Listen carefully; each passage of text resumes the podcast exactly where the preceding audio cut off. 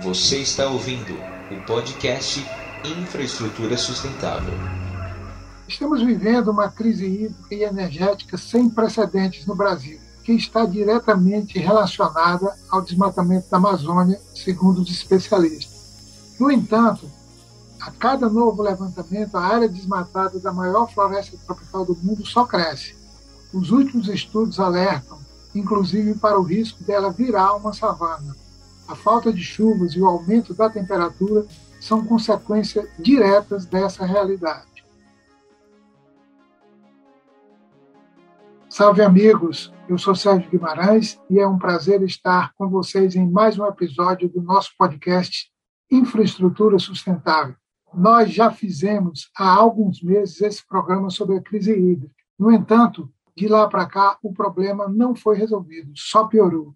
O governo tem uma atuação totalmente inadequada nesse campo, como em outros também. Pela importância da pauta na vida de todos nós, resolvemos falar novamente sobre o assunto. Dessa vez, convidando o nosso amigo Wilson Cabral, que é especialista nesse assunto. Bem-vindo, Wilson pode começar se apresentando e falando um pouco do seu trabalho nessa área. Bom, bom, é, bom dia a todos aí, a todas que nos ouvem. É, bom dia, boa tarde, boa noite, dependendo da hora que, que estejam ouvindo. Essa é a grande vantagem do podcast, né?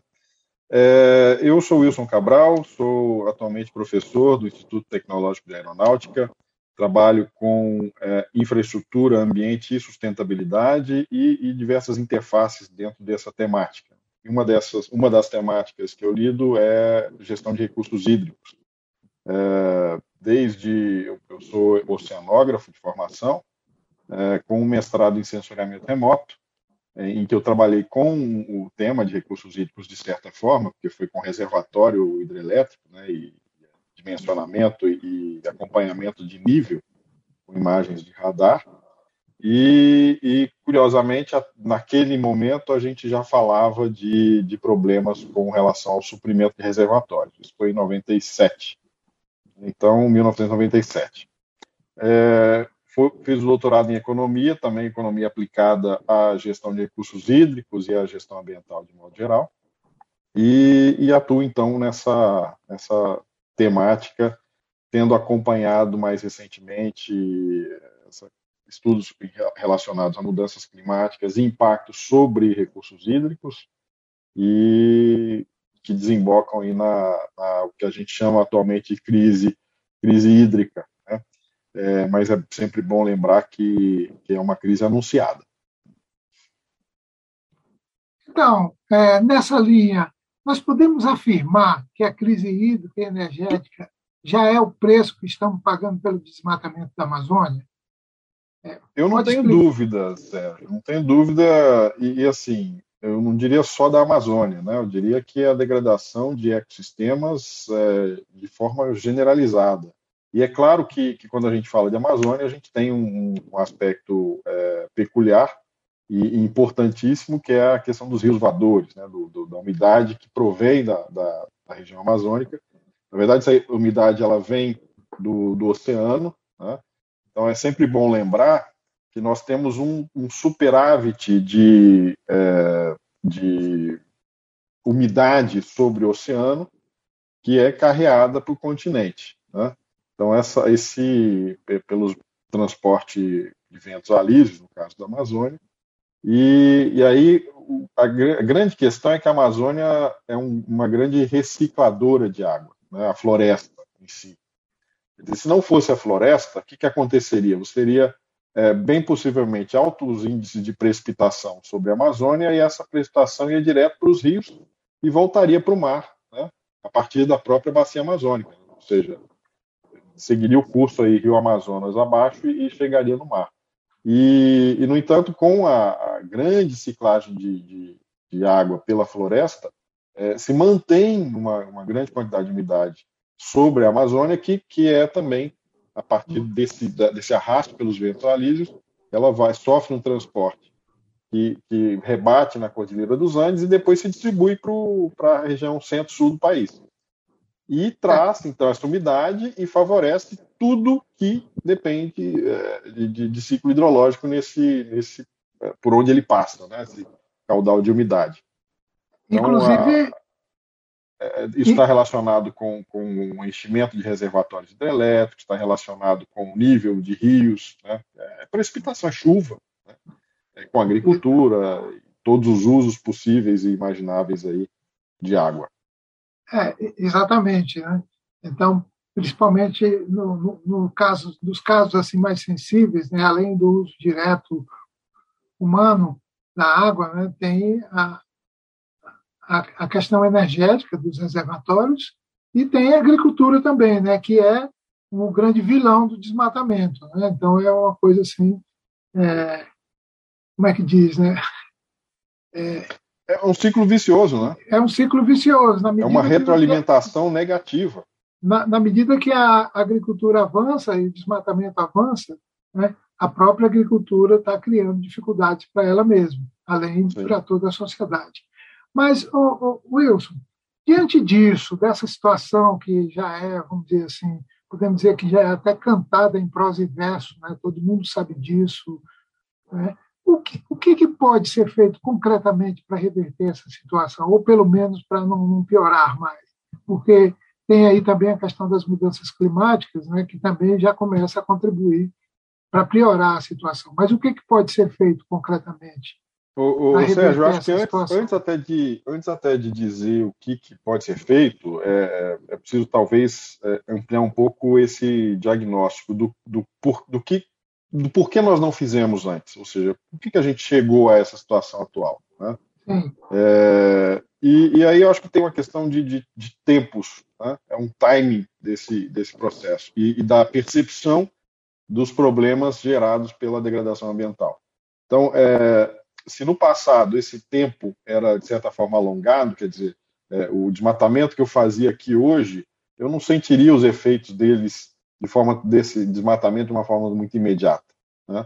E, e isso está relacionado também com, a, com o avanço né, do, do o modus operandi né, do capitalismo. Quer dizer, é, hoje nós temos uma espécie de capitalismo industrial é, altamente movido a, a, a consumo e, e, que tem um curto prazismo impressionante. Né? Então, é tudo no curto prazo, nada no longo prazo.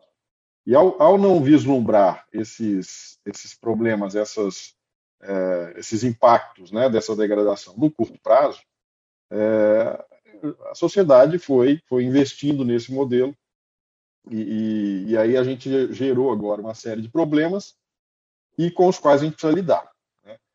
Então, é, acho que perceber essa questão do tempo é importantíssima, por quê?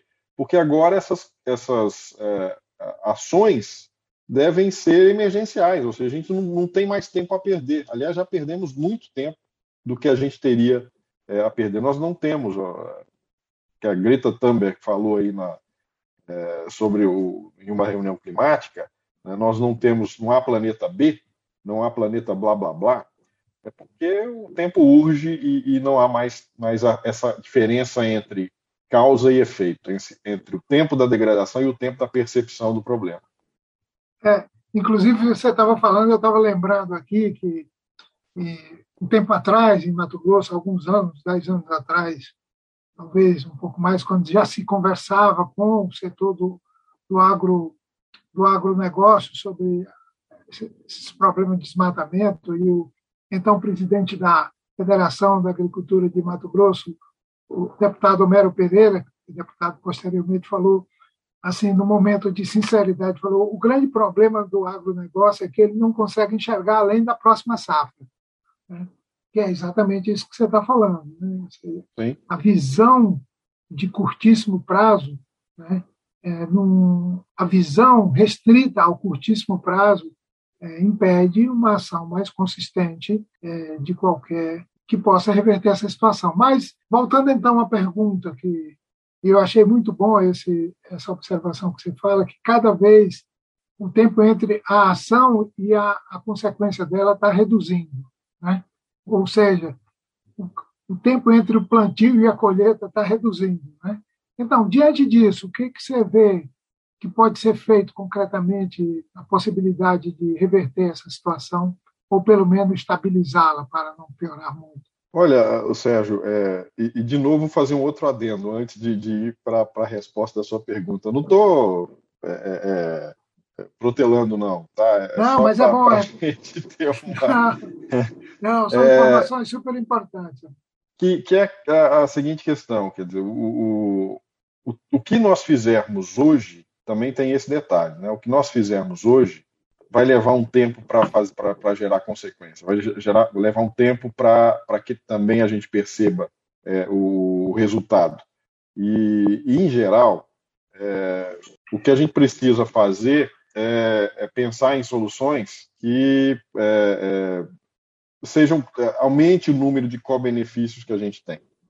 Né? Então, não adianta eu pensar em uma solução, por exemplo, crise. A gente está vivenciando hoje uma crise de água, né, uma crise em termos de, de, de, de redução do provimento. É, isso está gerando também uma crise é, energética, no caso do Brasil, porque boa parte da nossa matriz ainda é, é hidrelétrica. Né? É, uma das soluções que, que, que se está levando em consideração emergenciais é o acionamento de termoelétricas. Né? Mas veja, o acionamento de termoelétricas hoje vai aumentar, é, é, tem um efeito de retroalimentação negativo muito importante. Ele começa a aumentar o estoque de carbono, ou seja, aumentar o lançamento de, de, carbono na atmosfera, e, e, você começa a ter problemas com a, as questões climáticas, que são, de, de certa forma, o fator gerador desse, dessa crise hídrica, vamos dizer assim, desse período crítico é, de, de seca muito prolongada.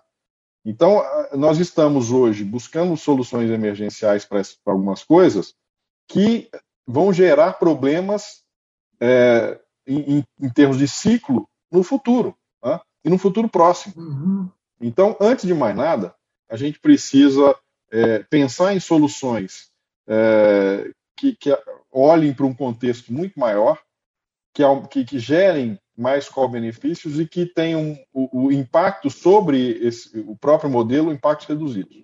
Então, esse é um primeiro aspecto. Um segundo aspecto que acho que é importantíssimo é transparência. Tá? É, nas, nas, ações, nos diagnósticos e nas ações que, que a sociedade vai, vai assumir por conta dessas crises. Né?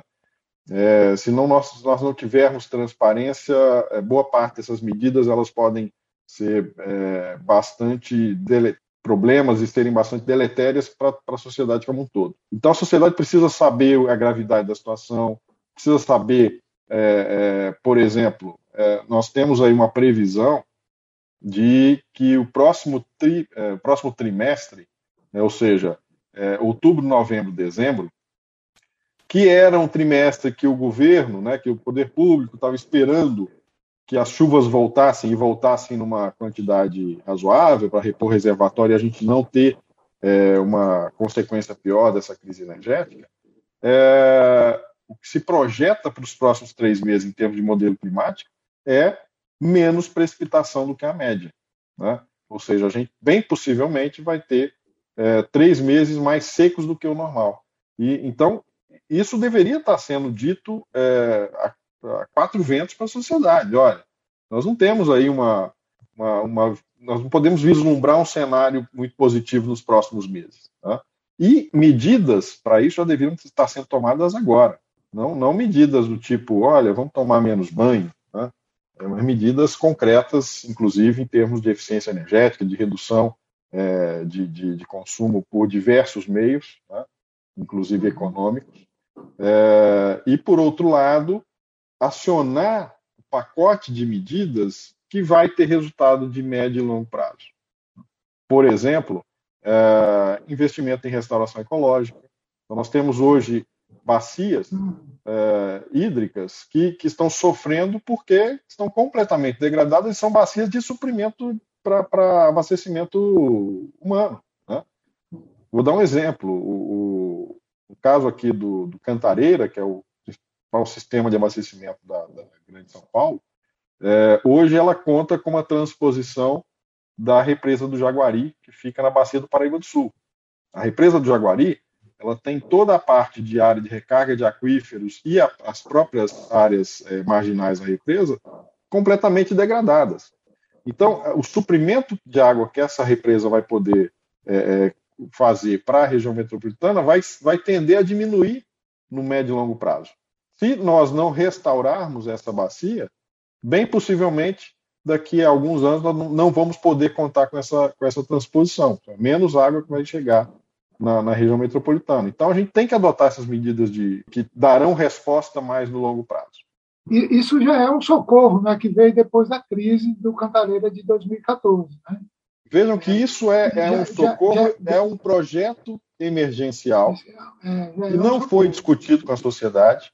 Né? Exatamente. E quando alguém, durante esse processo, né, pelo licenciamento ambiental, como era no passado, né, então o licenciamento está sendo precarizado hoje em dia, naquele momento exigiu-se, por exemplo, que o ICMBio, que é o Instituto Chico Mendes de Conservação da Biodiversidade, que é o gestor né, da APA, da Área de Proteção Ambiental de Mananciais, que, em que está inserido o reservatório de Jaguari, é, desse uma opinião sobre a transposição. E o ICMBio colocou uma condicionante nesse processo. A condicionante era exatamente pensando no futuro, no, no futuro, inclusive, da própria razão da transposição, que era recuperar, restaurar ecologicamente essas áreas no Jaguari.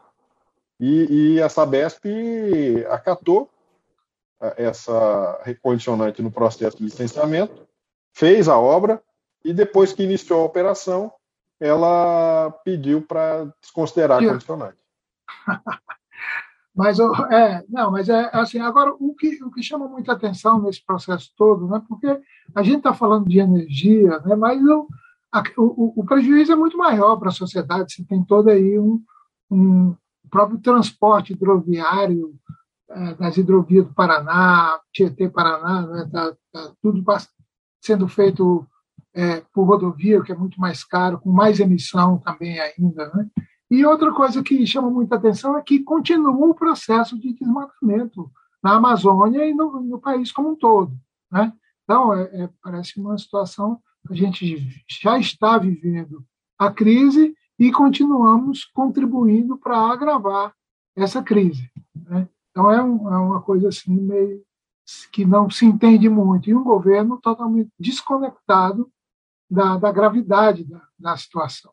Né? É, eu, então, eu, eu vejo aí, é, uma, um processo aí que é o seguinte: a gente. É, nosso, o país sempre foi um, um, grande produtor de commodities. Né?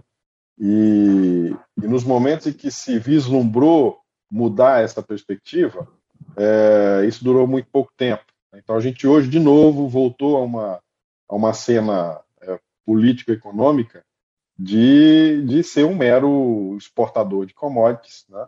é, commodities baratas, inclusive, e que, que ficamos aí à mercê de, de, de dessa roda né, em que você é, leva, manda para fora boa parte dos seus, dos seus insumos e fica é, com o ônus da degradação é, batendo a sua porta.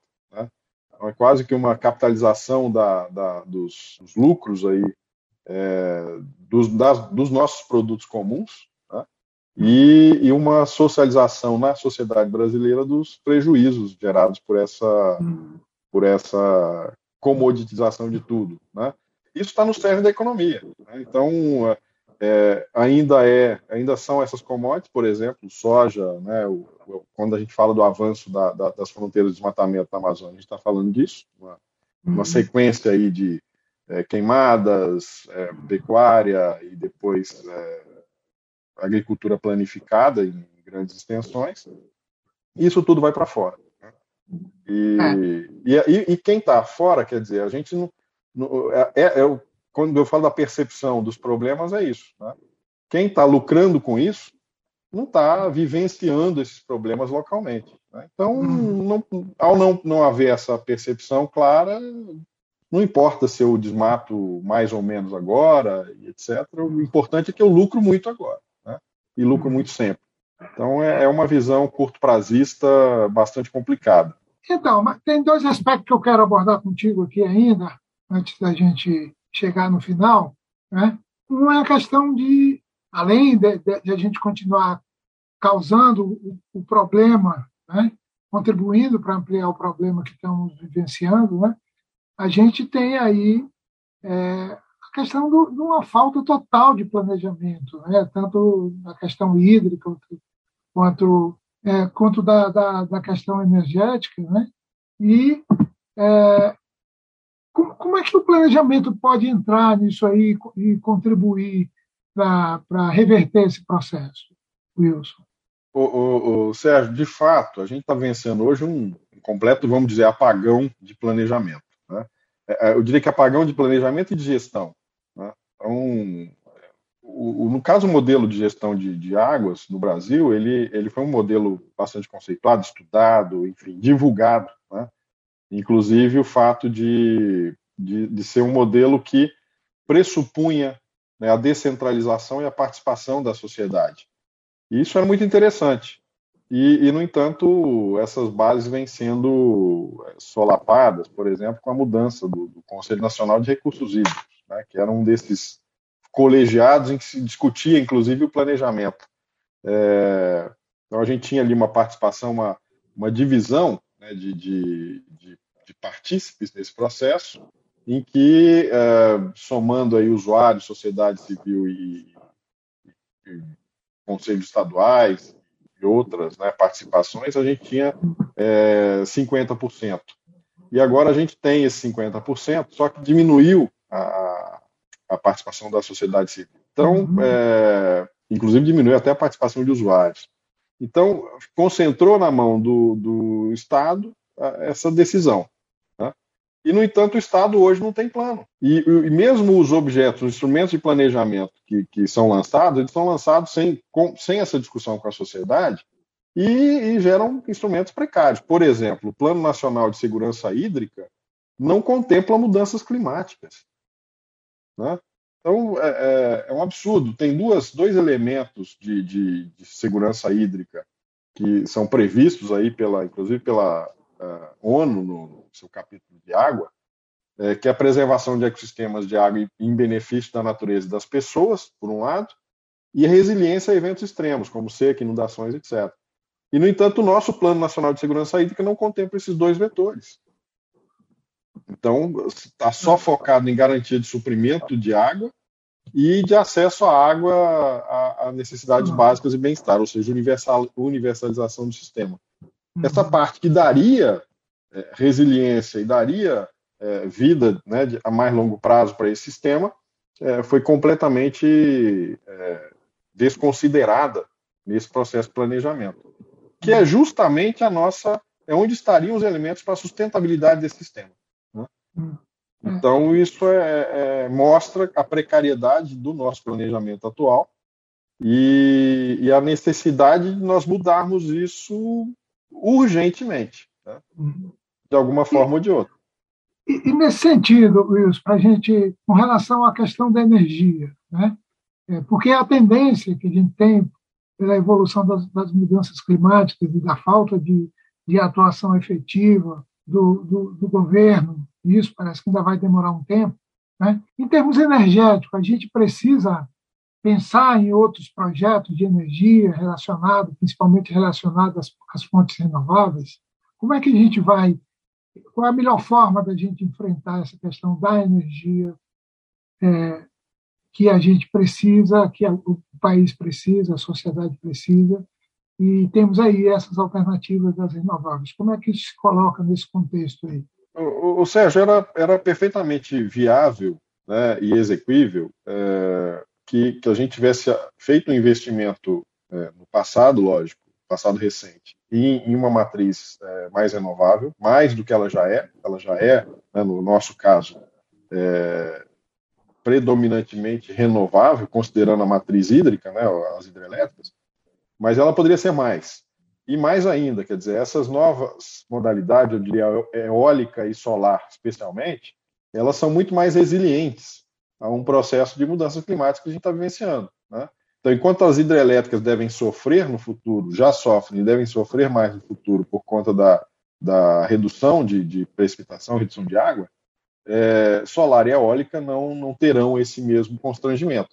Então, elas poderiam ser as grandes é, fontes de renovação da matriz e já nos teriam permitido vivenciar uma situação muito mais confortável hoje, se há 5, 10 anos atrás houvesse um investimento massivo nessa direção.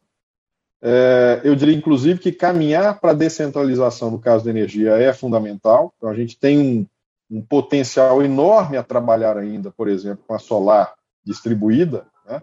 e, e, não estamos fazendo. E, por outro lado, é, é, novas inserções de maior porte, a gente pode pensar em outros, outros modais associados a essas. Por exemplo, a, eólica offshore, né? com os cuidados que se deve ter né, com, com, relação a áreas sensíveis, enfim, uma série de coisas. Mas isso já está mais do que demonstrado que há uma grande complementaridade entre a geração eólica e a geração é, hidrelétrica. Né? E boa parte do país, especialmente na região Nordeste, que é onde se é, é mais propenso, inclusive, a, pelo mapa de ventos, é, para a geração eólica. E se a gente complementar isso com, com solar distribuída, que a, alcança todos os grandes centros do país, nós teríamos condições de, de, de estar vivendo um, um, outra, um outro período completamente diferente em termos de, de, gestão elétrica. E tem aí também a, a, questão da eficiência energética, né, que também sempre relegada a terceiro plano. Né? É, eu, eu costumo dizer que, o, aliás, não, sou eu, né, isso é repetido aí por outra, outros especialistas, a, a energia mais é, eficaz e mais eficiente que tem é a, a, é a energia não consumida. Né? energia que você deixa de, de utilizar por algum motivo e, e, em geral, por uma melhoria dos seus processos, ou seja, para eficiência energética. E, e nós, só para ter uma ideia, o, o, plano que se faz hoje, o plano decenal de energia, está apontando para 2030 é, com uma redução pífia né, em, em, função da, da, eficiência energética. Então, estão projetando aí uma redução de 5% só, né, é, ou uma eficientização, um aumento da eficiência em 5% da, da eficiência energética. E isso é muito pouco. Né? É... Pode chegar a 15 ou 20, isso aí. Né? Exatamente, exatamente. A gente pode substituir boa parte da, da, da nova projeção, ou seja, da projeção de novas é, fontes, simplesmente reduzindo e aumentando a eficiência da, do, do, de energia. Em diversos setores, diversos setores. Não estou falando só é, do, do meio doméstico, aliás, é, o, o, meio doméstico, inclusive, caminhou bastante para essa eficientização a partir do, do apagão de 2001. Né? Então já Exato. houve uma resposta da sociedade muito importante nesse sentido. Mas há uma série de outros, inclusive no, no poder público, né? as edificações e, e, e, todo o uso de energia no setor público, é, na, no comércio, nas indústrias, as indústrias, a indústria é um meio muito heterogêneo. Tem indústrias que, que estão num ambiente muito competitivo que já têm um, um uso bastante eficiente de energia. Mas outras não, outras que são que operam em oligopólios, em monopólios, etc., e, e, e tem um consumo muito alto ainda de, de energia que poderia ser revertido. Muito bom, Wilson. Estamos chegando aí no nosso final. Muito bom contar com você e a gente poder refletir mais uma vez a respeito desse assunto que é fundamental e central no Brasil hoje e também não só hoje, mas tudo indica que nos próximos anos também. Se você quiser deixar uma palavra final aí para os nossos ouvintes aqui, é, é bom. Ô, ô, Sérgio, eu queria é, comentar sobre um ponto que eu acho que é importantíssimo quando a gente fala em, em gestão de águas, de energia, enfim, de, de ativos ambientais, que é, é, a integração de agendas. Né? E, e, mais do que isso, a percepção é, em todos os níveis administrativos da União, né, União, estados, municípios, né, municipalidades, de entender que todos têm um papel nesse processo. Então, muitos municípios, por exemplo, acham que, que estão fora da, da, da, gestão das águas, porque não, existe dominalidade municipal das águas, e meio que saem fora disso e acham que não tem papel nenhum. Então, eu quero lembrar um papel importantíssimo dos municípios. É o município que determina e que define é, uso e ocupação do solo. Né? Então, quando eu falo em, em, em, uso e ocupação do solo, tanto meio urbano quanto rural, estou falando de uma atribuição municipal. Vou dar um outro exemplo nefasto. Né? A gente, é, é hoje, a indústria imobiliária, especialmente nos, nas grandes cidades, ela, nas médias e grandes cidades, ela opera de uma forma é, quase é, autocrática né, em relação ao poder público. Então, ela vai de demandando espaços, vai demandando, vai corrompendo agentes, enfim, e, e faz o que quer. Né?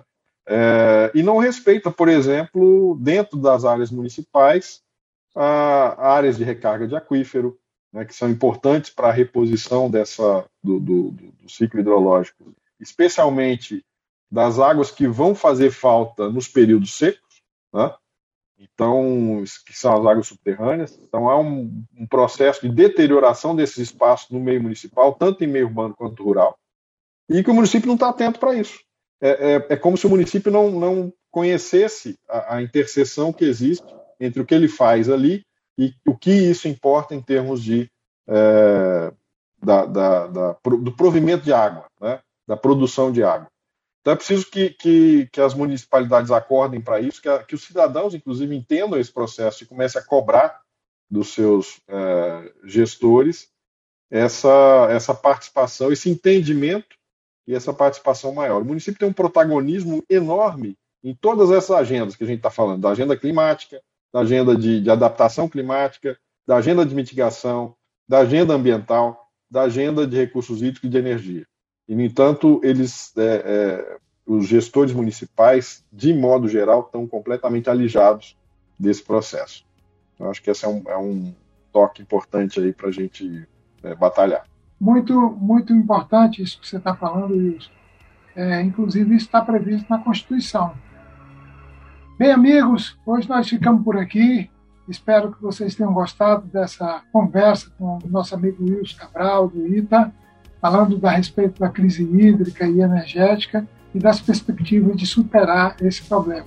Contamos com vocês nos próximos episódios e pedimos também que vocês possam fazer sugestões de temas para que a gente possa fazer novos podcasts, novas conversas e novas reflexões a respeito de infraestrutura sustentável no nosso país. Muito obrigado, tudo de bom, fiquem com Deus. Até a próxima. Este é um podcast que foi produzido pelo Mundo que Queremos e pelo GT Infraestrutura.